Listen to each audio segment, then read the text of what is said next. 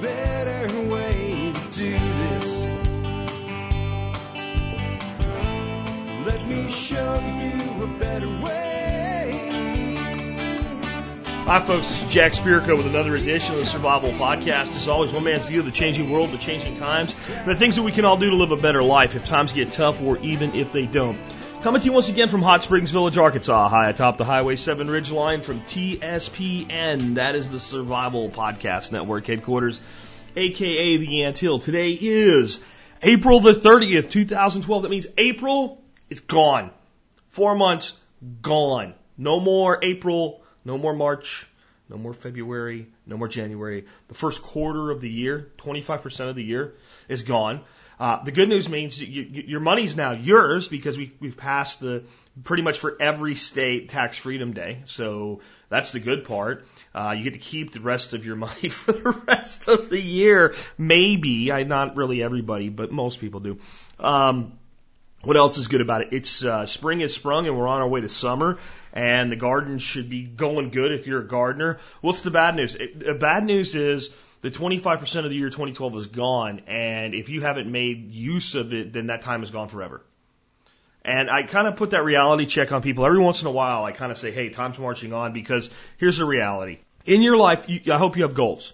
You have goals for liberty and freedom in your life, self-sufficiency, self-reliance, building businesses, advancing your education, learning skills, all of those things. In life, there is no static. There's no static to anything. And by static, I don't mean on a TV station. I mean static is in, is in not moving.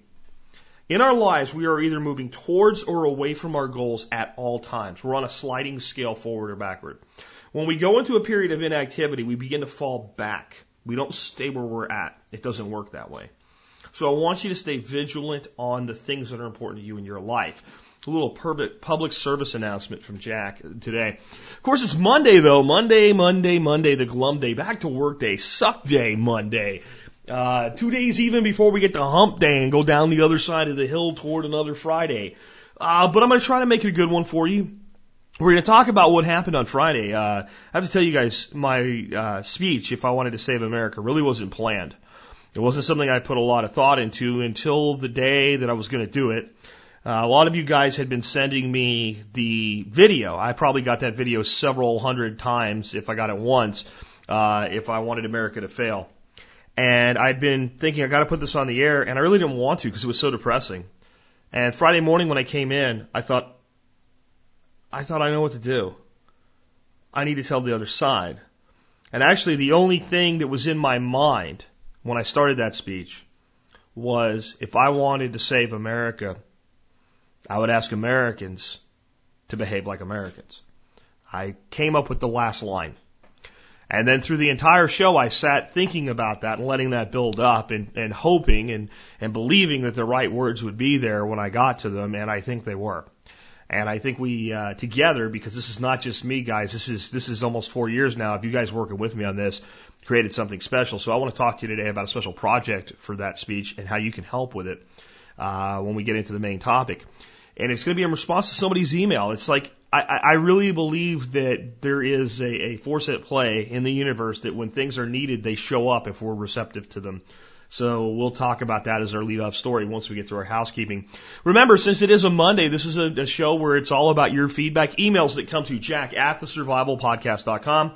Again, jack at thesurvivalpodcast.com. Or if you're a, from a different part of the country, perhaps you say would say thesurvivalpodcast.com. But either way, it'll get to me. And if you put article for Jack, question for Jack, comment for Jack, story for Jack, video for Jack, picture for Jack, something like that in the subject line, I will get your video, or I will get your email and I will read it. I won't respond to all of them. I won't, certainly won't get them all on the air. We get about half a percent of them on the air. Uh, but when tons of people send me the same thing, it definitely gets on the air. It, sometimes it gets delayed until I figure out what to do with it, like we were just talking about. But sooner or later, it gets on the air. Um, let's go ahead and take care of our sponsors so we can get uh, into today's show. Sponsor of the day number one today, shelfreliance.com. Notice I said shelf, like something you put stuff on versus you yourself for self-reliance. No, shelf reliance. Why? Because shelf reliance uh, is an innovator in food storage technology, creating some really cool ways to eat what you store and store you eat, what you eat with their very large food rack systems, uh, like their Harvest 72, or their smaller ones like their consolidator models like the pantry and the cupboard, ironically designed so that they will fit into your pantry and your, your cupboard. So check them out today. Also check out Thrive Long-Term Storage Food. Uh, they are the, uh, the provider of that particular brand of long-term storage food. You know, I like Mountain House, Provident Pantry odors, all those guys. But some of the best tasting stuff I've ever gotten has been Thrive, and the variety is massive. The, the, the variety those guys offer is just huge. And that lets you put something very important into your food storage, variety. Uh, I have Neil Strauss coming on next month, uh, author of the book Emergency. It's one of the things he's learned in his, uh, his little dance with survivalism was how, when he tested himself, variety is one of the first things you miss when you, you know, pull the plug on your own to see how things are going to be. Uh, next up, remember uh, to check out the Free State Project at freestateproject.org. You can vote with your feet uh, by relocating to New Hampshire and helping to turn New Hampshire into the freest state in the union. That is the goal. That's what those folks up there are working on every day.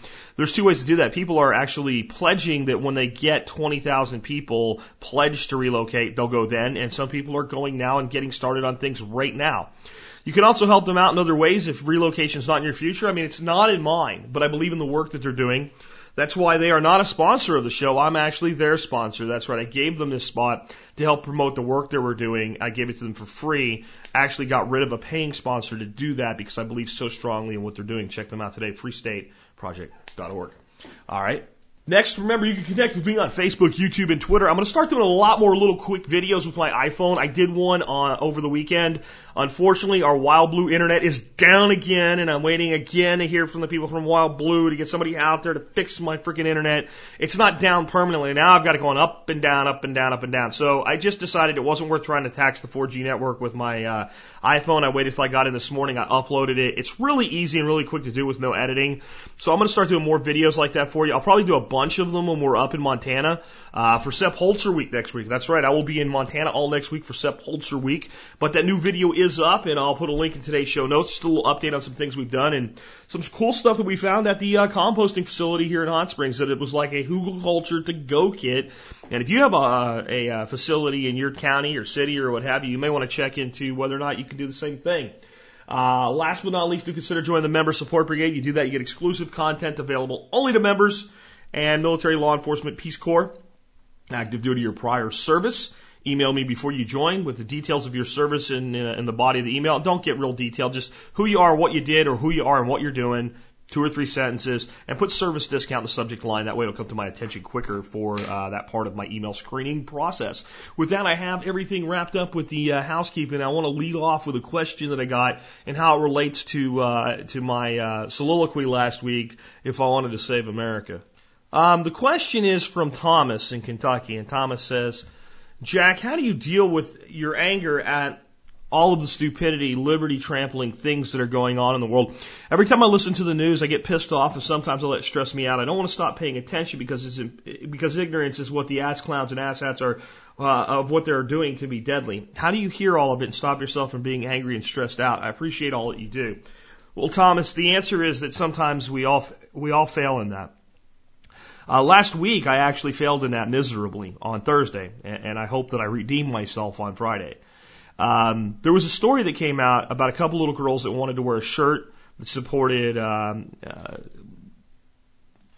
from the Wounded Warrior Project, and these shirts simply said "Homes for Our Troops." And the Wounded Warrior Project is working on possibly building a, a home for their father, who was uh, paralyzed and suffered traumatic brain injury. So this is a, a man without all his mental faculties and has experienced uh, paralysis on top of it. And they're going to build him a home that will allow him to live. So of course on their casual Friday, and this school has a pretty strict dress code. Uh, the mom sent the two girls to school with these T-shirts on, and uh, I snapped a gasket, and I shouldn't have. I was wrong. I was completely wrong. Um, do I think it's stupid that the school has a dress code like they do? Yes. Do I think it's stupid that the kids are supposed to wear polo shirts uh, four days a week and on Fridays they can have casual day and they can wear a t-shirt pimping a college, uh, but they can't wear something that shows the American flag on it? Yeah, I think that's stupid. I think it's wrong. But I also think that since it's a school district issue, it's up to the parents of that school district to deal with it. It's not something that, and, and you know, and I kind of did, and then I pulled back. Like, it's not something I should be calling the survival podcast community to go harass um, a, pre- a principal and a, a spokesperson for the school. That was completely wrong of me. And after I published that episode, many of you probably didn't even hear it because I immediately just felt like it was wrong and acting on what I believe is very important for men to do.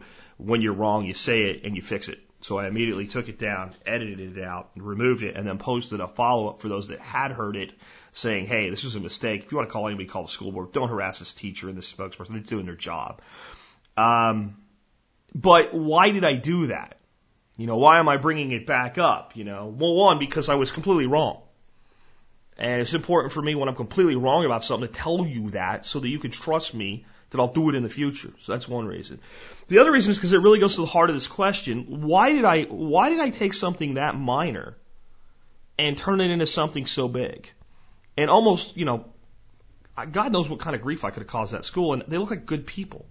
They really do. They look like a great school and they do support the troops. They, they, they run, I mean, when I looked at their site, I, I felt that some of the enforcement was selective, but I also saw that they ran quite a few speaking events and stuff that featured our troops and, and recognized one of their students who served and died. And, and, and, you know, why did I react so violently so quickly? And the reason was because of exactly what Thomas is asking about all of this crap that keeps compounding on top of us over and over again. The Michigan DNR, what they're doing to these farmers with their pigs. The guy out in California that I mentioned that they, they threw in jail for a milk barter network. You know, thinking about Jan Klein when, when we had to step in and do something about that. And then, you know, dozens and dozens of other things. Monsanto going out and buying the company that does the bee research because they started getting research that said they were responsible. So let's buy the source and bury it. And on and on it goes. And what can happen to us when we're taking all of this crap in, we start to to fall into the trap that, that, that the foil hat brigade has, and that is that we start to relate items together that are not related. A stupid policy at a school over the dress code has little to nothing to do with all the rest of this stuff. It's not some big agenda, at least not the school district right? It is, it is a brainwashed mentality of school administrators that you can't let a kid wear the American flag, and they're idiots for that. But again, in that scenario, in something that's small, in something where there's a school board that's accountable, it is the responsibility of the parents and the taxpayers of that school district to go change it. It's not, it's not something that we need to get involved with because it doesn't really harm anything. Now, if it's a local government actually threatening to put somebody in jail, now maybe we need to step in. But what happens is you, your mind forms these connections and you just finally feel like, enough! I've had enough! I'm not gonna take this shit anymore and I'm gonna pick one and I'm gonna go after it. I picked the wrong one. So the answer is that sometimes I fail to not get stressed out, to not get angry, to not lash out, to not kind of snap my gasket. And what I have to remember is now is is the the the, the guy that does this show every day that um, I don't have the power of a national radio host, but I have quite a bit of power if I mobilize this community uh, to action in something, and I have to make sure that I'm responsible with that power. And what we all have to remember is we're all equal that way. You, you may not have 30 or 40,000 people you can ask to do something, but you have two or three. And in some ways, those two or three can have a greater impact than, than 30 or 40,000 over a radio because they know you personally and they might act in ways that go long into their lives past when you've said it and you've even forgotten about it. So we all have to, one thing we have to do is remember the responsibility that we have to not overreach and to not go to the extreme on any of these issues. The other thing that we, I think we have to do is I think that even with all the, the good work the community's done, that just last week I was starting to feel, you know, like there's nothing I can do. I, I, I'm, I'm stranded. There's, there's no answer. There's no answer to stop this thing now. It's got to come to a head. It's got to crash, and then hopefully we can put it back together. But I have to sit by as an observer you know, I was starting, even though I, I teach the complete opposite of that. Uh, every day I teach you the complete, I was starting to feel that myself and I realized if I can feel that, then you can feel that. And then I decided I needed to step back and think. And I realized that there are thousands of people controlling their own lives better because of the Survival Podcast. And there's hundreds of communities like our own that maybe don't even have anything to do with us directly or even know of us. They're doing the same thing. And that adds up to millions of Americans that in the past few years have woken up to reality. We're in a situation right now where, you know, I might be wrong about something that I will be so joyful to be wrong about. We might have a brokered convention and the possibility of a Ron Paul winning the nomination is there. I, I wouldn't bet my money on it yet, but just the fact that it's there gives me hope. So I think we need to see the progress of what's happening and we need to realize that it's about disseminating the information to people so that they can make their decisions in their life and we have to change them one individual at a time. And that's where if I wanted to save America had come from. And I'd like to ask you guys to help me. I've had a bunch of people ask me, will you make the audio available on YouTube of just the segment? And, um, you know, I'm getting ready to go to Montana next week. I'm trying to put out, you know, not to put too many reruns in, in next week, and there's going to be some. And if I do it, it's going to take forever. So here's what I, I'm going to do today, later this afternoon. I'm going to take the audio from just the end, just the end, where I where I start talking after I play the video clip. I'm going to make that audio available completely raw without the revolution you paying, playing at the end, and I'm going to make it available with the revolution you playing at the end, so anybody can use it in either format. And I'm going to ask you guys in the audience if you'll create videos using pictures or video clips or anything you want and put them up on your YouTube channel. And what I'll do is I'm going to be gone. That'll give you all this week and all next week. And I'll be coming back after the end of next week from Montana. And that week we will run some voting. So everybody that creates a video, just send me, I've created a video and a link to it. And then what we'll do is we'll have the survival podcast community vote on who did the best job. And I'm sure they'll all be great. And whoever wins, I will give you a prize of $100 or two years of free MSB, your choice.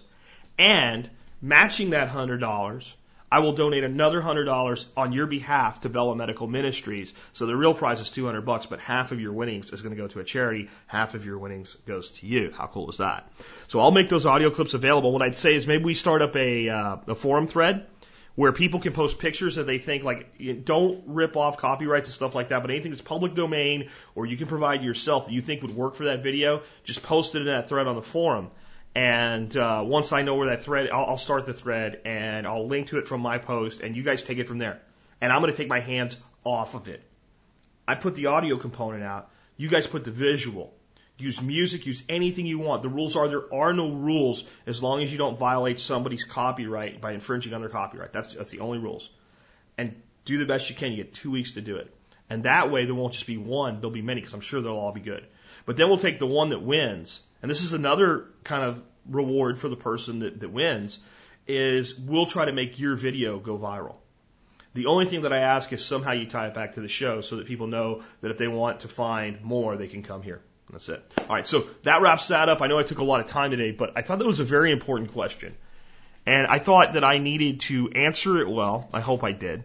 And I thought that I needed to tell you guys about the mistake that I made last uh, week, why I made it, uh, how I can get into the same trap that anybody else can, and why we all need to just keep working on doing better for ourselves, our communities, and our families, and understand that we're going to make mistakes, and that's okay.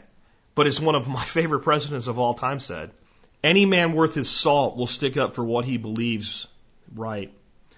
But it takes a slightly better man to acknowledge instantly and without reservation that he is in error. Um, whoever can tell me that today, no, I'm just going to tell you. It's Andrew Jackson. I was going to run a contest, but I'm slammed this week with getting out of here. Uh, but it's Andrew Jackson that said that any man worth his salt will stick up for what he believes right but it takes a slightly better man to acknowledge instantly and without reservation that he is in error. Last week I was in error and I apologize and I hope I made it right. Let's take another one of your emails. Those are some a little light and easy to answer here because I get some heavy stuff today on top of all this. Um, question for Jack on credit unions from David. And uh, David says, I'm tired of my bank, Citizens Bank, nickel and diming me. Uh, I own a business, and in my business account, personal savings and checking with the bank. I'm thinking about moving everything over to a credit union. Are they safe? The one I'm looking at has been in operation for over 90 years. They're insured by NCUA, National Credit Union Association. Obviously not the FDIC. Thanks and God bless you and your family, David. Well, the answer is they're as safe as any other bank. Um, the only way we get into an issue with banks or credit unions failing is if sufficient numbers of them fail that the insurance behind them fails. And in general, what we see is bank failures happen. There's a cascade effect. And generally, if you're not stupid and asleep, you have time to withdraw money if that's what you want to do as you start to see these things. You know, we don't generally have the panics that we did before FDIC uh, because people in general are aware that their money is insured. Now that doesn't mean that you should just go, duh, it's okay, I'm not going to worry about it. But it does mean that generally speaking, we would have more time to respond. But here's the reality. A bank is only as secure, a credit union is only secure as its underlying accounting. And generally, a credit union is run much more responsibly because the incentive of a credit union is to serve its members, and the incentive of a bank is to make a profit for its shareholders. See, when you put money into a credit union, you're becoming a member. All right. And a credit union is, is designed and set up to serve its members, pay its employees, and break even. It's really what it's set up to do. The profit is basically returned back to the members. Where a bank is designed to make a profit for its shareholders that are probably not even depositors in the bank. Uh, plenty of people own Bank of America stock. I think you should sell yours just out of spite, even if you think that they're a good investment. And find another good investment because they're so bad, and you know, but don't have their money in Bank of America. There are people that hold large holdings of Bank of America stock that would never deposit their money there. It's purely an investment play. Where every stakeholder in a, in a credit union is also a member and has their money there.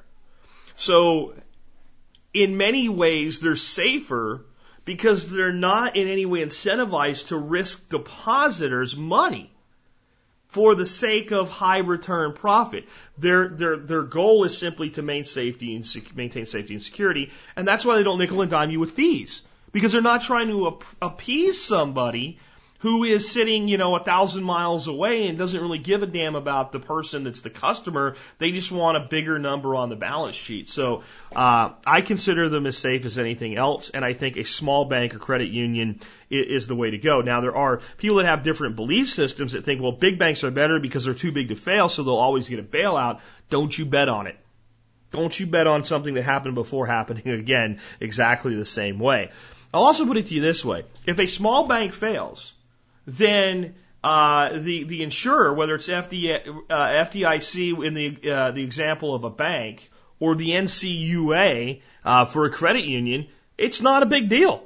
It's not a big deal for the insurer to cover them because all the, the, the members, uh, either all the credit unions or all the banks, are paying into this fund, right? So there's plenty of money there. So think about it this way: when your house gets wiped out by a fire and maybe 20 houses around you get wiped out by tornadoes, and you know, let's say that in that area, Allstate and State Farm had the biggest uh, penetration into housing insurance. They're not happy about paying the claim. They may drag their feet a little bit sometimes, but it's not a big deal for State Farm and Allstate to cover between the two of them 10 houses apiece that were damaged in a storm.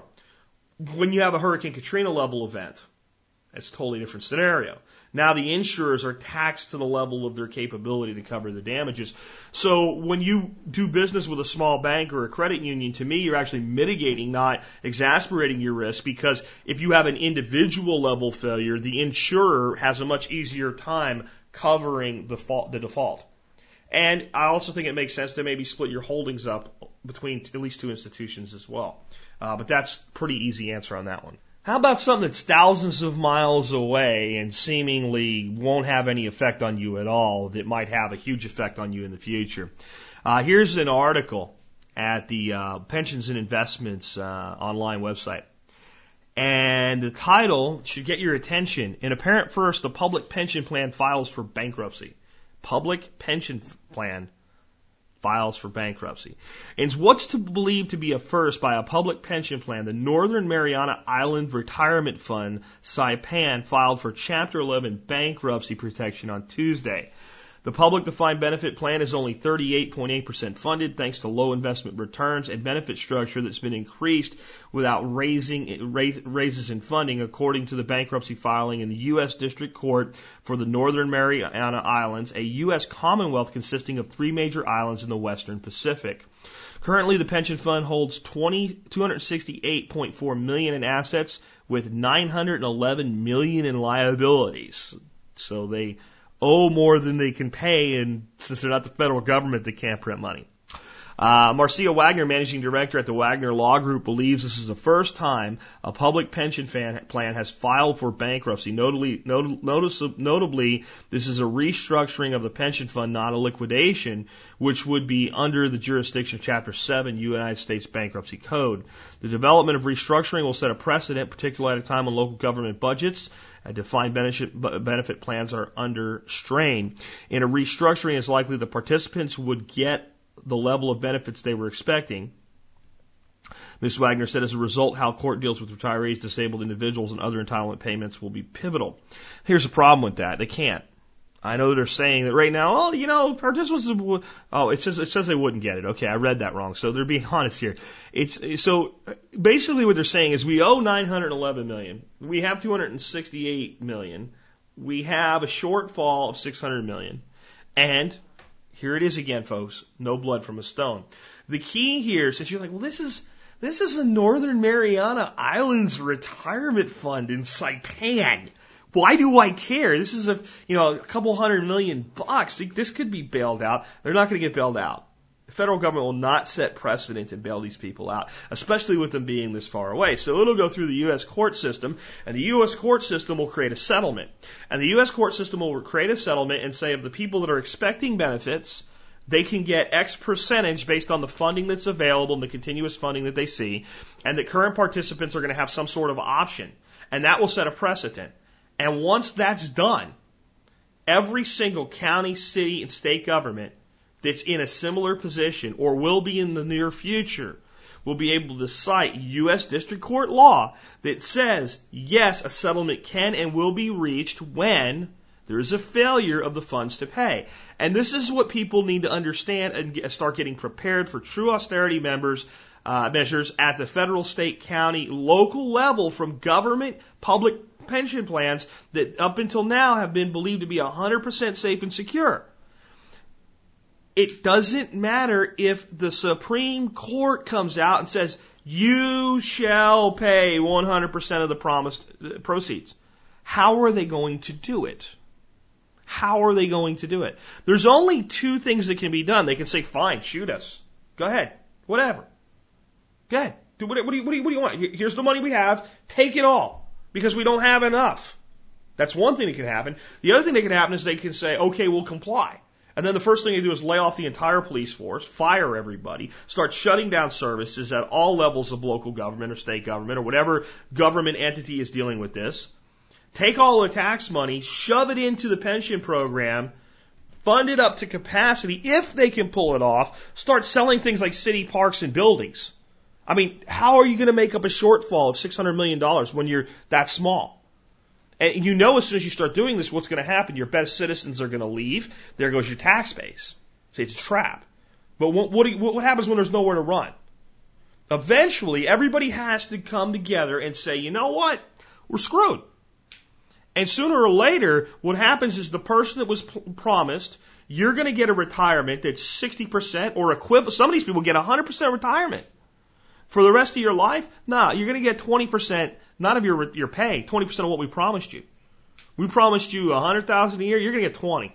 Good luck. We promised you 30,000 a year, pff, you're going to get 6. Hope, hope Social Security doesn't fail because man, that's all you got now. See, th- this is the reality. When the money's not there, you can't just get more. And when you start looking at bailouts, and you take the 100 largest cities in the United States, and you say 50% of them experience this, and the 100 la- largest counties in the United States, and 50% of them experience this. And then that precipitates, let's say, 10 to 20 to 30% of the states going through something similar. It's, it's, it's endgame. It, it, it's, a, it's a reality check on the market that says you can't keep bullshitting the market. You can't just keep borrowing money from tomorrow to pay for the expenses today and just kicking the can down the road with another loan and another loan. And another. It can't go on forever. And people will get mad at me today and say, but Jack, there's all this other waste. And you're not wrong, but it doesn't matter. The money's not there. It's not like this is happening. This is what people don't get. All of this has already happened. Everything has already been placed in motion. We're going to have the day of reckoning. Are there ways that we could mitigate the problem to the pensioners? Yes, but it can't possibly, it cannot possibly be rectified to 100%. It can't be done. Every dollar that goes there to bail something out has to come from somewhere else. And all of the money comes from the backs of the people that are still working, and the number of people not working is growing while the number of people working is contracting. That's not anybody's good or bad either, guys. That's demographics.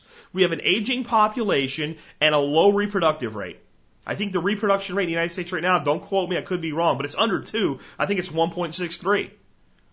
There's only one place that road leads. A huge retired population no longer working, and yes, they pay taxes on their benefits, but they don't, they don't generate the benefit. They just receive the benefit, put some of it back in. It, it, it's like it's it's like the uh, old Indian said when he heard about daylight savings time. This old chief, they said, well, what's day? He said, well, what is this daylight savings time? And they explained to him so the days would be longer, so people could work longer in the fields. And he said, only government would think you can cut the bottom off a blanket, sew the bottom to the top of the blanket, and end up with a longer blanket. And and that's where we're at with this. So please be preparing yourselves for uh, for economic recession. Please.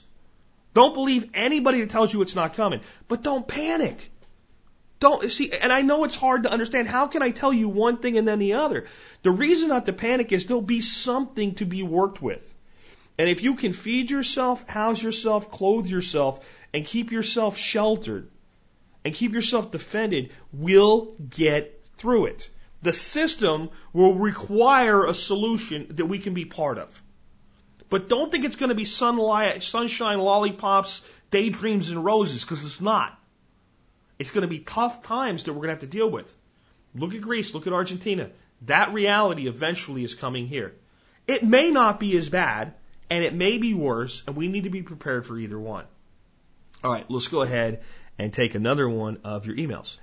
Okay, so uh, this one comes in from Nick, and Nick says, uh, "What the heck is photochemical upconversion?" Uh, but according to this, I don't know what it is, but according to this article, solar cells could break 40% efficiency. And it's a, uh, a link to an article on Gizmodo. So, and the quote from the article he sent me is, we are able to boost efficiency by forcing two energy poor red photons in the cell to join and make one energy rich yellow photon that, cap, uh, that can capture light, which is then turned into electricity, said University of Sydney Associate Professor uh, Schmidt. And then Nick says, Jack, this is way over my head, but maybe you could break it down for listeners like me who need help. Thanks, Nick. Uh, and then the article is located again at gizmag.com. I'll put a link in today's show notes, but that's pretty much the gist of it. And let me explain it to you as, as simply as I can with, with what these guys are saying with all this complicated sounding stuff. Uh, up to this point, it's been the case that uh, science has basically said if we build a solar panel that's 100% efficient, right? 100% efficient for what's possible. Then we can get a 33% conversion of light to energy. Of all the energy that's there, we can only get 33% of it with, with photovoltaics. Because the light has different levels of, of power of what can be converted to energy. And to make it simple, we have some red light and we have some yellow light. Well, we have some other stuff too, but those are our two strongs. And, and, and when we look at the yellow, right, that's the stuff that we're converting right now. So if we convert all of the yellow light to electricity with photovoltaics, we'll get a 33% efficiency on the whole. And that's our limit. That's the holy grail. The day that we push 33% efficiency out of a panel, we've locked it in and we're getting close. So that once we get there, then the only thing science can focus on after that would be making the panels more durable, okay, uh, making them more reliable, and making them cheaper. They would only have three areas left to lean out because efficiency would have been maxed to the gills. There'd be no more. Well, these guys, what they figured out is, hey, all the light's made up of the same stuff. If we can create a process where we take two of these red ones and stick them together, a yellow one comes out the other end. Now there's limits to how much of this we can do, but we can take these red photons and use each two that we can grab in this process and pair them up to create one yellow one. And when they do that, what they end up with is a new theoretical top end limit of 40%, which is a 7% gain, which is a lot. what does it mean to us as a whole? It means that we do not know the limitations of our own technology yet, where we can go, and that there is hope for things in alternative energy, even in spite of what Stephen Harris says about photovoltaics and solar power. If you take Steve's view of, you know, they're basically for independence, not for efficiency, and you look at everything that's available right now, he's right. But that doesn't mean that that's where we're going to stay. That's like saying, well, the you know, looking at when we had Model T cars and saying you'll, you'll never be able to drive from Florida to Pennsylvania in a single day. The car doesn't go fast enough and the roads aren't good enough, and not acknowledging the fact that the cars will get better and the roads will get better. And now you might have to take shifts driving so nobody falls asleep. But you can certainly drive from Jacksonville, Florida to Philadelphia, Pennsylvania in one day. And you've been able to do it for a long ass time. And if there were no speed limits, boy, we could really crank it up, couldn't we? So it, it's all about what can be done. And there's no speed limit in this world. We can do anything we like. Because what's going on at the same time? One thing I, I gave you guys not long ago is that science has figured out how to use thinner pieces of silicon and get the same results. So now they can grow a certain amount of silicon and get more panels per unit. We're having other ways that efficiencies are being increased up toward this, this 33% limit, and now we're raising the 33% limit to 40%.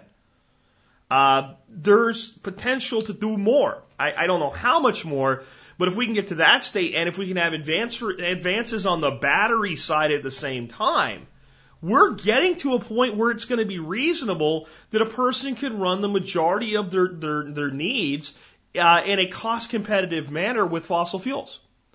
Now, heating and cooling are the high draw requirements. And, and, they're going to be the ones that, that are going to require some level of additional energy input for the majority of people, especially in a modern society, for convenience and economy's sake.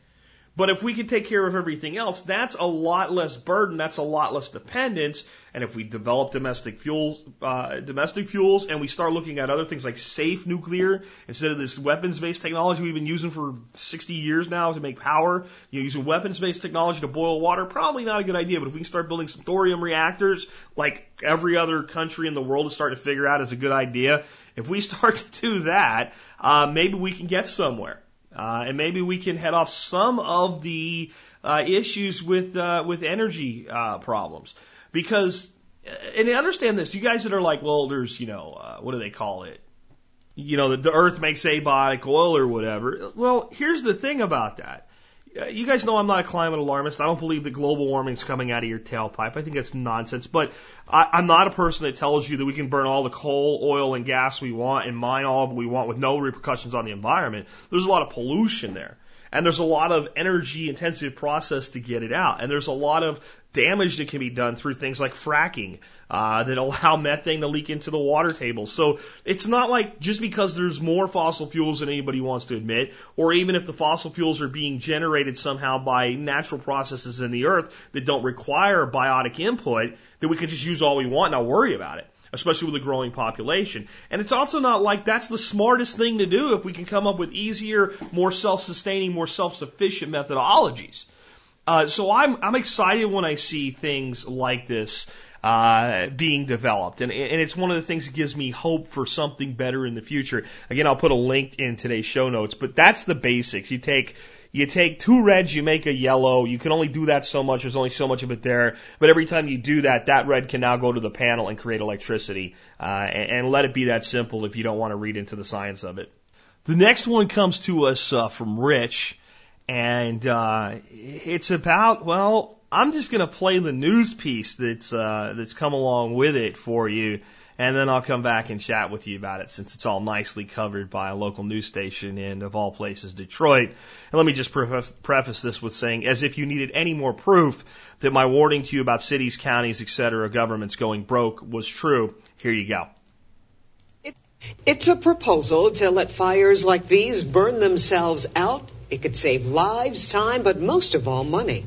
Yeah, the Detroit Fire Department is considering a brand new approach to vacant home fires, and that is let them burn. Our Lauren Podell joins us now with what's being proposed. And Lauren, firefighters don't follow this rule often, do they? Carmen and Steve, absolutely not. Normally, when there's a fire on any block, we normally see the fire department there ready to handle anything. But Commissioner Austin, he knew this idea to let vacant homes like this one burn themselves out was going to be controversial. It's a topic that has Detroiters fired up. They should do their job. If you're a firefighter, you're supposed to fight all fires. It doesn't matter if somebody lives there or not. Fire Commissioner Donald Austin is proposing the city allow vacant buildings and homes to burn under three conditions.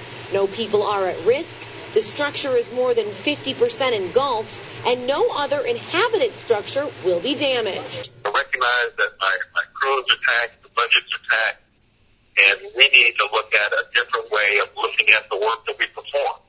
The fire department could be facing a 15% budget cut, so this let it burn proposal is just one idea the commissioner is putting on Mayor Bing's table to help save money and lives. We have a lot of hazardous structures in the city and don't want to put firefighters' lives at risk. Austin tells Local 4 about 40 to 60 percent of the fires in Detroit are in vacant structures, and he wants his crews to measure the risk. I do not want to get a firefighter injured or killed in a building that has absolutely no value and no life at risk. But even with so many abandoned homes surrounding the neighborhood where Esther and her granddaughter live, she wants the fire department to do their job. Still a fire. If that's your job, you're supposed to do your job. Put out the fire. Now, Commissioner Austin also has two other proposals he wants the city to consider really to help clean things up. He's going to be writing a letter to the U.S. Navy asking one of their teams to come and demolish 10,000 homes. He also wants to start a demolition unit, one that would train firefighters to use heavy industrial equipment so they could remove debris from burned down homes. Reporting live from Detroit's East Side, Lauren Podell, Local. Well, okay. Uh Sorry about that. I had to uh, swing the mic around. Uh, you guys might think I think this Detroit uh, guy, this uh, fire chief, is a is a gas clown. I don't. Not completely. I think that a, a better solution. One, I was going to say, and when I listened to this, I realized he proposed one of them. But the other one is, it's not that we should let the structure burn down. It's that we shouldn't send men inside the structure to try to save it. So what we could do is simply in these situations where there's, there's nobody in there it's it's it's fully engulfed. Uh, at that point, you're not going to really save the structure anyway. So he's right, but what we could do is attempt to extinguish it from externally, which will help prevent spread and stuff like that. And maybe he means that. Um, then the other thing is getting rid if it's if it's practically worthless already anyway. Getting rid of it before it burns down is a good idea for a lot of reasons and has cost saving potential that reaches well beyond just the, the, the fire department because if we take all these vacant, nasty, disgusting buildings and demolish them and get rid of them, there's a couple things that can happen. One, we can free up the land to be developed into something useful, whether it be urban agriculture or re- revitalizing a city area or something like that. Two, they don't become, you know, nests for, for dope users and, and, and gutter prostitutes and things like that. Because right now, I guarantee you in these structures, there's all types of people living in them, utilizing them, creating diseased infested hellholes out of them. You're not going to keep people out of structures like that, especially in a place where things are already as taxed as they are in Detroit. So I don't really have a problem with the proposal and the concept of they should do their jobs. Doesn't really. Here's the thing: you don't get to tell a fire uh, fire person what their job is. Their job is to keep you safe and keep your house from burning down and protect you. Uh, uh, how they choose to do that, they have a lot more training and expertise on it than the average person does. So, uh, and my thought is too on this proposal, when you say it's 50% engulfed, at that point, you're probably not going to have a salvageable structure anyway. So, at that point, it should be more about containing and controlling the burn. And I don't know if that's really what this guy's saying to do or not, but it is reasonable. But here's the thing you could say whatever you want about it saving lives, but why are we actually having the discussion? Well, because the fire department is having their budget cut by 15%. And let me tell you something about this budget cut. This isn't a federal Congress ass clown budget cut where they say we're gonna, you know, they they accuse the Ryan plan of gutting people's, you know, benefits and everything, and it, it's a 10% cut in growth of spending. So they plan to spend X, they're spending Y, they plan to spend X, which is Y plus Z and then that X is bigger than Y, and then they cut the growth and they call it a cut. No, this is a legitimate cut. 15% of their budget from the one year to the next year down. So that's that's you gotta you gotta get the money somewhere. I'm all for cutting expenses everywhere we can, federal, state, local, county, but understand that each cut has an impact. And that's an impact here. That okay, now we got to figure out how to do more with less. And one way we could do this is by not risking lives and expending resources to save a worthless unoccupied structure. It's probably not a bad proposal in of itself, but it demonstrates for us the symptom of a larger problem. A city on the verge of complete and total bankruptcy. And the city will take the county with it when it fully goes. I'm telling you right now, there's not enough money there to fix the problem. And there's many other places like this. So it's another wake up call to be alert. Okay, time for something a little bit more upbeat, uh, a little bit of ass clown bashing without really beating them up that bad, but but but you know, uh, this is a cooking one. I could have sent this over to Keith Snow, and he might have actually agreed with this. Uh, let's look at some of these myths. This is a, an article on Yahoo. This is Beware the Meat Myths. Myth number one, searing meat seals in juices. Forget this one. It's not true. Never has been and never will be. Most likely the idea came from a crusted exterior that, meat develops as it is seared. Surely that crust will seal in the juices, right? But in kitchen test, we tested this old maximum by weighing steaks before and after they were cooked. Some were seared first, others weren't. There was no difference in the amount of juices that were lost between the various steaks. None, not a bumpkiss. The main purpose of searing is to add flavor by converting natural sugars into amino acids, uh, and amino acids into flavor compounds via browning. If you want juicy meat, you can slow roast it, which prevents meat juices from being squeezed out. Uh, and always let meat rest after cooking so that it can reabsorb any of the precious juices. That's how it ends. Okay, let's start out with the first thing. Uh, they're right. If you sear meat, the searing itself is not going to hold juices in. If you sear meat at a high enough temperature and cook it properly, you can cook it faster and thereby give it less time to lose juices and end up with an overall juicier piece of meat. So searing can have an effect, but not the one most people expect. And it's why every good steakhouse sears its steaks. It's not just a flavor thing, it's an overall quality of the final product. You could debate that if you want to. There's different ways we could debate that, but that's that's my that's my analysis after cooking an awful lot of steaks in my time. But the one that bugs me the most, and I see TV chefs say this all the time, and they're all idiots, and I don't want you to believe it. And always let the meat rest after cooking so that it can reabsorb any of those precious juices. Meat cannot, will not, does not, and shall never reabsorb its juices while you let it rest. That is not why you let meat rest. It isn't, it can't be, it won't be, and I can prove it to you very, very simply. Next time you cook a steak, pick it up off the grill, tilt it sideways, make sure there's no juice on the outside of it at all. Set it down on a cutting board or a plate and let it rest. When you're ready to eat it, about 10 minutes later, pick it up and see, you'll see a big puddle of juice laying there on the plate. Where did it come from? Came from inside the meat. It continued to come out of the meat. So every time you hear somebody say, let it rest so it'll reabsorb, it doesn't reabsorb jack diddly crap, folks. It can't. It's phys- it's just as uh, physically impossible as the searing on the outside of the meat to keep the juice from coming out. It just doesn't work. Meat doesn't work that way. So what happens when you let the meat rest? The primary source of the juices inside the meat are fats and oils. Any fat or oil is subject to viscosity. Viscosity is how thick or thin it is. And as it gets hotter, it gets what? Thinner. And as it gets cooler, it gets what? Thicker. So viscosity is how it will flow. So think about it this way. If you take a jug of vegetable oil at room temperature, you can pour it into a glass. Glug, glug, glug, right? Stick it in the refrigerator for a couple hours and pull it out and it's solid. Or very, very thick, goopy goo, right? Okay? So when you cook your meat and you let it rest and it's got this really high internal temperature and you let that temperature drop down and then you cut it and eat it, since the viscosity of the oil and the fat in the meat has come down, less of it runs out when you cut it. And therefore it stays juicier while you eat it. The other thing that happens is if you're not a moron, you don't overcook your beef, and you leave it red, you can cook it to where it would be way too red for you. But while, by the time you're done letting it rest, while the temperatures drop, the meats continue to cook, and you get a very pink piece of meat, but when you cut it, no blood comes out. Right? Because it's, it's kind of seeped out and done the same thing. So you don't get, because what you're actually getting is a little bit of blood and a whole lot of juice, and it looks like blood. There's not that much blood left in that meat to begin with, because the animal was bled out when it was butchered. Right? Think about it.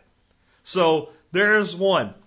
Uh, next one says, Myth two, marinating meat makes it juicy or tender. No, it doesn't. Marinades are usually made with some kind of oil, citrus, or herb combo that can only penetrate the very exterior of the meat. In test kitchens, we found that after 18 hours, a red wine marinade uh, made its way only one millimeter into the beef. Hey, that's perfect for tenderizing those two millimeters thick steaks. Now, if that marinade contains an acidic ingredient, like the above mentioned citrus or vinegar, you can actually do damage to the meat. Acids will begin to break down the exterior fibers of the meat. Left too long in an acidic soak, the exterior will go from meaty to mushy and eventually chalky and dry. So the takeaway here is if you want thin cuts of meat, uh, cut for stir fry, paper thin, uh, Paillards, for example, go ahead and give them a quick 10 minute or so marinade for the flavor. Nonsense. Just nonsense. You got it completely wrong. Uh, who's wrote this thing? What's her name? Um, Bridget Lancaster. See, the thing about marinating isn't so much that it makes the a dry piece of meat juicy, but because you're giving it that extra oil coating and all that other stuff that's out there when you're cooking it, um, you actually reduce the loss of the meat's natural juices uh, to a degree. You're also a marinade's about flavor, and it allows you to to cook meat and to get you know, what your desired exterior appearance easier and faster, less cooking time, less loss of juices. Um, when they say you could slow roast meat and the other one and keep it juicy, it's only certain cuts and only certain ways that that can be done. If you cook a steak really, really slowly on a grill, it will be a dry piece of crap when you're done. So marinating doesn't make things juicy the way that they say, but no one can deny the fact that when you marinate a piece of meat longer, um, you don't get a better effect from the marinade of flavor. Now, if you use something like a red wine on steak, and you do that for a long time, it does affect the overall texture of the meat. It does, in my opinion, ruin the texture of the meat, which tells us that their little test, where they're looking to see how far it went in, doesn't really evaluate anything. They're looking at the colored penetration of the marinade. They're not looking at the actual effect on the fibrous tissues of the protein. When you marinate something for a long time, it does have an enhanced uh, penetration into the meat. It's just that it's not going to make it juicy and tender. Uh, next one, eating pink pork will make you sick. Once upon a time, this may have been true, as there was fear of ingesting an ugly parasite named trichinosis. Cooking pork to a safe but gray interior temperature of 160 degrees would kill off trichinosis. But who would want to eat a dried up pork chop? Today, government standards have all but eliminated the risk of trichinosis contamination from pork. According to the Center for Disease Control, between the years of 1997 through 2001, the average reported of trich, uh, trichinosis cases was 12. Which doesn't really matter until it happens to you, and then it sucks. Trichinosis sucks. So um, I would tell you that if I absolutely know the source of my pork, and I absolutely know that it wasn't fed any animal product that, that, that could possibly transmit trichinosis, then I'm okay with, with cooking pork with a little bit of pinkness in it. But I'm sure not to start about starting truly rare pork. Uh, and the risk is still there. And remember, the vaulted USDA that this, this person points out is the same one that, well, we'll save it to the next myth because it's the last myth. Myth four, always rinse off poultry that comes from the supermarket. Back away from the sink, my friend. I know that it's been pounded into your brain that you should unwrap poultry and give it a good rinse in the sink, but beware that what you are most likely doing is splashing all those yummy surface pathogens all over your sink faucet and surrounding area. Now, if you're willing to give a sink uh, a super thorough scrub down, it will be fine, but you're better off simply cooking poultry to a safe temperature, 165 degrees for breast meat, 175 for thigh meat. So those are a few that myths that's out there. I hope that busting uh, through these gives you more confidence when preparing meat. Uh, okay, let me remind you of a little uh, fact that Darby Simpson taught us. Factory produced poultry in this country has an average contamination rate with salmonella of 23%, and the vaulted USDA is okay with that. So that's why I'm not like virtually eliminating the possibility of trichinosis doesn't quite do it for me. Um, But he also taught us that by the time the chicken is dunked into the steam bath and chemical bath over and over again, that it's basically being dunked in a poop soup, chicken poop soup, as the, the, the, the disembowelment that's done mechanically of these chickens often causes fecal matter to end up in these baths. So your, your chicken's been bathed in poop soup. Uh, the best alternative is, of course, to eat, you know, pastured poultry, locally sourced poultry, but many of us can't afford to do that every single day that we're going to eat chicken. Many of us, including myself, often purchase chicken from a grocery store. And when you do, you know that's what you're getting, even though you don't like to think about it. So to me, if I can rinse any of that off, and I have to accept the fact that some of it's in the chicken now, but if I can rinse any of that off, what's the extra step? You know, what's the extra step? So I, I found this to be kind of a pointless article written by somebody who thought they could come up with something clever and pretty much failed on all of them, even though there is some real truth to it. Uh, but the big one I want you guys to take away from this one is the lie, the absolute lie. And, and, and if you watch Cooking Channel or whatever, listen to how many times you hear it that when you let meat rest, it reabsorbs juices. It does not, it cannot, it will not, it shall not. Let's take another email. So we, we've heard a lot about Greece and its failures, and uh, Italy and their problems, and on the edge of major failures, and Spain and its problems with failures. But um, the uh, the international socialists tell us that doesn't mean socialism doesn't work. It's it's all good, you know. And you can look into the you know like Sweden and Norway and Denmark and all of those countries where people are so happy and see how well it works. Apparently not so much. So here's another reason to believe that a you know that people like me that say that we're in for some real you know, global uh, economic misery in the future are not quite as crazy as we're made out to be. This is on the Daily Mail. Dutch government collapses as top level budget cut talks fail. Prime Minister quits after failing to bring down the national debt. The Dutch government today collapsed when the Prime Minister resigned after top level talks on a, an austerity package failed. The Government Information Service announced Queen Beatrix had accepted the resignation of Prime Minister Mark Rutte and his cabinet after a meeting in which Rutte told her the talks had failed over the weekend. Rutte is to address Parliament tomorrow to discuss interim measures to keep public finances in order and schedule new elections. To, to, um, no date for elections was immediately announced, but opposition lawmakers called for a vote as soon as possible. The Dutch government collapse came a day after the first round of election victory of France's soft on austerity socialist candidate, Frans François Hollande. It calls into question whether austerity policies that are causing trauma in countries like Greece, Spain, and Portugal can be enforced even in core European countries such as France or the Netherlands, one of the few, along with Germany, to maintain their AAA credit rating. Rutte's hopes to cinch a deal that would cut the target below the EU 3% target evaporated on Saturday, Saturday when his most important political ally, populist Eurosceptic Geert Wilders, walked out of the talks saying a slavish adherence to European rules was foolish and would harm the Dutch economy. That view is shared by some, such as the government's own Central Plan Bureau, and opposed by others, such as the Dutch Central Bank President Klaas Knot. We don't want our pensioners to suffer for the sake of dictators in Brussels, Wilders said. European Commissioner uh, Neelie Kroes called Wilders a hypocrite since the Netherlands itself, along with Germany, had been one of the loudest demanding Brussels adopt a 3% deficit limit in the first place. Pointing to Brussels now is dumb. It's untrue. It's distracting, and it doesn't solve anything," said Kroes, who's a member of Rut Free of Rut's Free Market uh, VVD party. Okay, so you can read the rest of this if you want to. Here's the basics. Okay, the Dutch government has figured out that like every other government in the world, they're spending money they don't have on certain days. We call those days weekdays. And they're running a deficit. And if they let the, run, the deficit run long enough, they can look to their south and they can see this is what happens. So before there's complete misery, they want to start cutting spending on entitlement programs and other things so that they can rein this in and drop the deficit to 3% or lower. So that means they're still spending 3% more money than they have. Okay? They're still spending more than they have, but, but, it can't get done. Government won't allow it to get done. They don't want to hurt anybody. I mean, God forbid that we would cut anything. So what does that mean? You stay on the path and you eventually get to misery. And it was bad enough that the prime minister said, screw it, I'm done. So that, you know what that means to me when a guy does that? When a guy says, okay, fine, I quit. I see where we're going. I'm trying to give you a solution. Nobody's even willing to talk about the solution. I won't stay here and be part of the problem.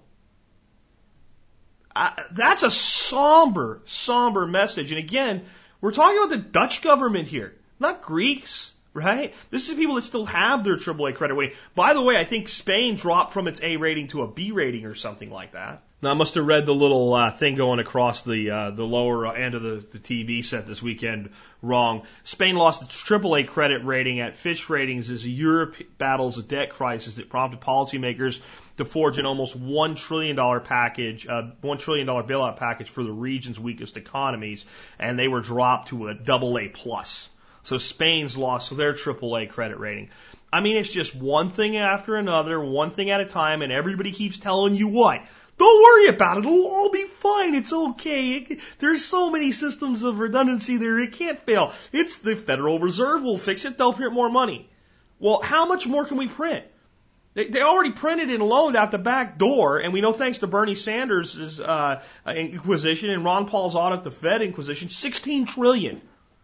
We, we haven't even begun to see that money cause the inflation that it's going to cause yet. How much longer can this stuff go? The answer is I don't know, but don't believe this crap when people tell you it's all going to be fine. Here's another just absolute perfect example of why you've got to be prepared. Uh, this will be the last one of the day, and it falls under the category of about 100 people sending it in. So uh, a lot of you guys have probably read about this, but it's about the government trying to shut down a paleo blogger. And I think that the big reason I'm getting so much input from you guys on it is because I do paleo and I, I tell you that I think paleo is a great diet to, to try.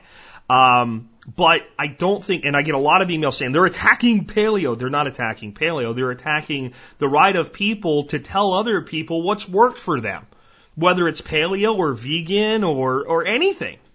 This is the state, I believe it's the state of North Carolina. North Carolina Board of Diets and nutrition stating uh, that this person is in substantial compliance with uh, North Carolina law. The letter was dated, uh, received April 20th, 2012 for this guy that has diabeteswarrior.net.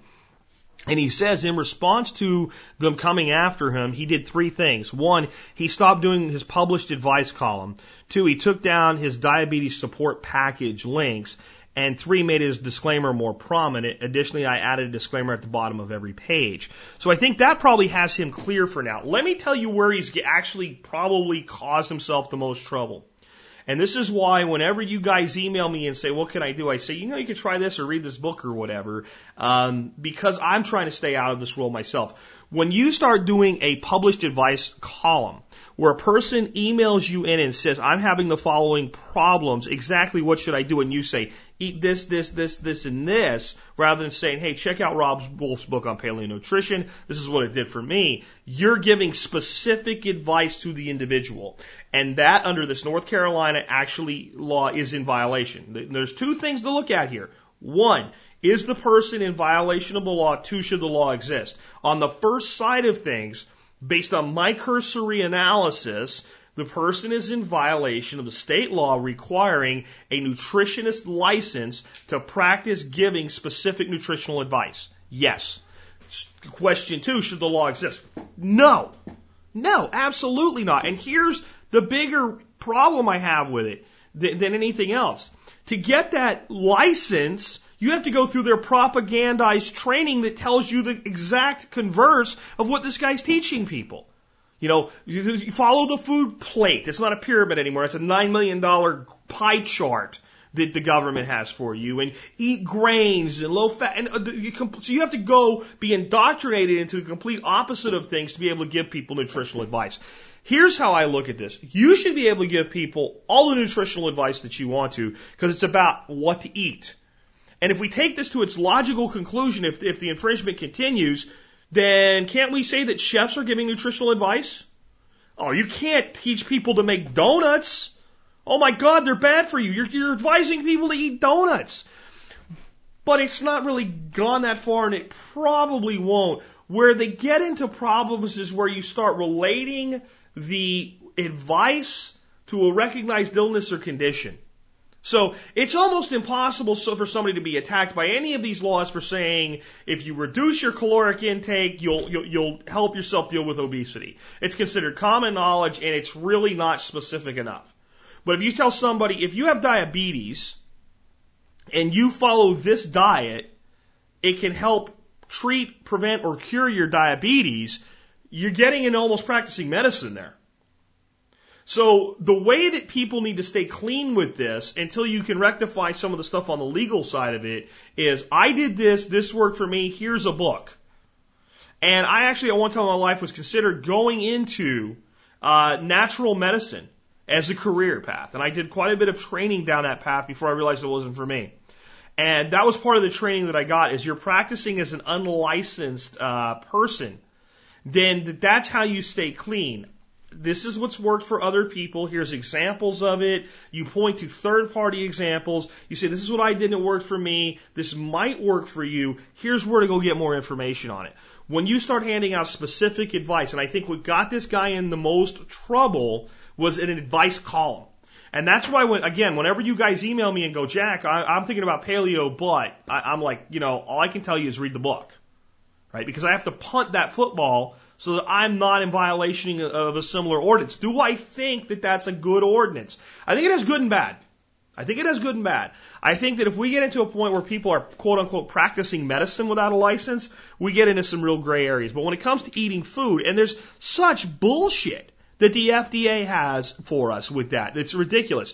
Uh, the FDA passed a, a line of code, right? This didn't come from the government or the, the, the, the elected government officials. This is pure bureaucracy writing legislation into law via code that said only a drug can prevent, cure, or prevent a disease. Only a drug. Okay. Is scurvy a disease?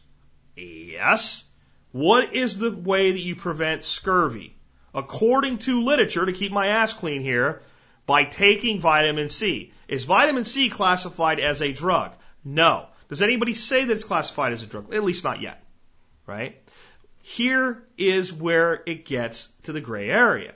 If you had a person come to you and said, I believe I'm having symptoms of scurvy, and you said, you, you, you look like it, and that, this is, all fits the diagnosis, or even my doctor said I have scurvy, and you said, eat oranges, it'll fix it, now you've made the orange, which was a fruit, into a drug through the recommendation that it be used to prevent, cure, or treat a disease. It's asinine on its face, but it's the law that we're living with today. So when you start going into those gray, gray areas, the phraseology is critical absolutely critical, especially done on a blog or a podcast or a YouTube video where it's concrete in stone and the per and then you can be taken in front of a jury if they want to and they can show the law and they can show the clear violation. You've, you've got to be careful with that stuff, folks. But this isn't an attack on paleo. This is an attack on anything that doesn't conform to the mainstream statement of XYZ. And it's an attack on free speech. This guy wasn't targeted because he's, he's preaching paleo. He's targeted because he's preaching something that breaks the status quo. He could just as easily have been saying a raw food vegan diet cures diabetes, and they would have went after him just the same. The question I have for people when they go after these folks that are part of these bureaucracies and everything, do you even consider whether the person might be giving accurate advice? Or you just say they're not qualified to give that advice? And you know it's the second one. Well, here's the problem with that. That means as soon as I have the piece of paper from the state that says I'm qualified to give the advice, I can give advice that's clinically proven over and over and over and over to be wrong, and I'm still okay. I'm allowed to do it because I have the piece of paper. I can give advice that's cl- clinically been proven to be right over and over and over and over and over, and I'm in violation because I don't have the piece of paper. You ask me why I don't trust my government? There you go. There's the whole answer right there. Uh, but you know, like I said at the beginning of today's show, we can get mad, we can get angry, we can live in fear, we can live bold, and we can live excited lives. And we can just say, well, maybe these bloggers that are out there doing this stuff can be an example to us, but they can't give us specific advice. And that leaves it to us to make our own decisions. I think that's a better way to live anyway. I don't want anybody telling me how to live. I don't want to tell you how to live. I want to help you figure out how to live in your own way, on your own terms, based on all the information that's available to you so you can make your own decisions. And with that, this has been Jack Spirko with another episode of the Survival Podcast, helping you figure out how to live a better life if times get tough, or even if they don't.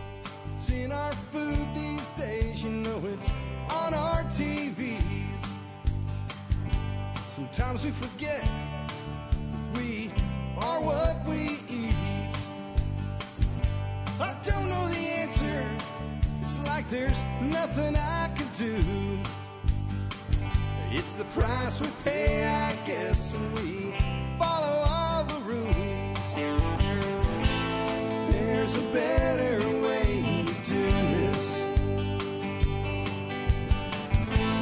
Let me show you a better way. You don't have to be another face in the crowd.